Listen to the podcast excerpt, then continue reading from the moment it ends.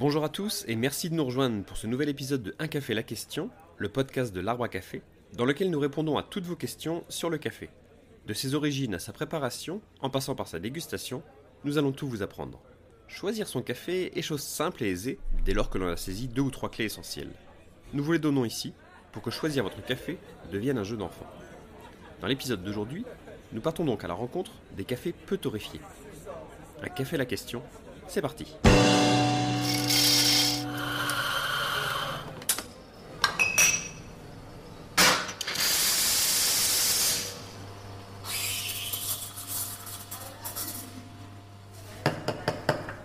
En cuisine, c'est le cuisinier qui décide le niveau et la technique de cuisson. En torréfaction, c'est le torréfacteur, celui qui torréfie.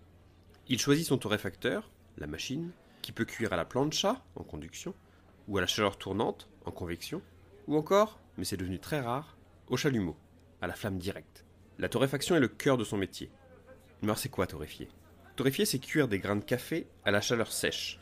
Cela dure en général autour de 12 minutes et se fait le plus souvent sur des machines à tambour, les torréfacteurs. Un café peut donc être comme un steak, cru, bleu, saignant, à point, trop cuit, voire même brûlé. Il peut être aussi comme un gâteau au chocolat, coulant, fondant, moelleux, sec, ou lui aussi brûlé. Il existe donc des cafés peu torréfiés et d'autres plus torréfiés. La torréfaction fait le goût du café, car elle révèle certaines caractéristiques de chaque café et rend le café plus friable, et donc ses substances plus accessibles.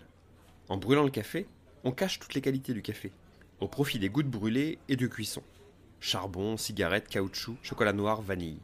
C'est ainsi que l'on faisait auparavant. Et c'est pour cela que les torréfactions s'appelaient des brûleries. En cuisant peu le café, on va choisir au contraire de ne révéler que les seules qualités du café.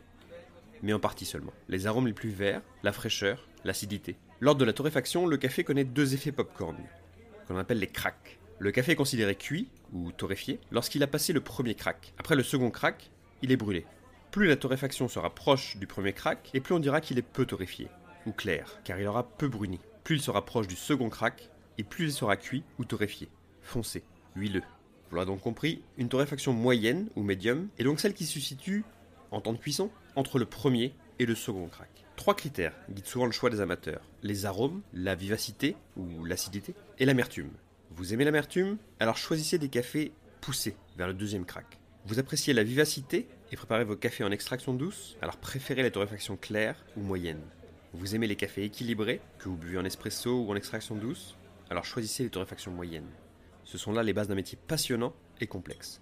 Ici, à l'Arbre à Café, nous proposons une torréfaction adaptée à chaque café, une torréfaction signature. Certains cafés vont donc être plus ou moins torréfiés, c'est-à-dire allant sur des arômes plus ou moins verts, ou plus ou moins cuits, caramel, céréales, fruits secs. Lorsque les cafés ont d'extrême qualité intrinsèque, ou qu'ils se révèlent particulièrement bons en extraction douce, alors nous les torréfions de façon plus claire, c'est-à-dire en relevant avant tout leurs notes fruitées, florales et leur grande fraîcheur. C'est le cas par exemple des geishas, de l'oro de Santa Barbara, du GDO, du manana.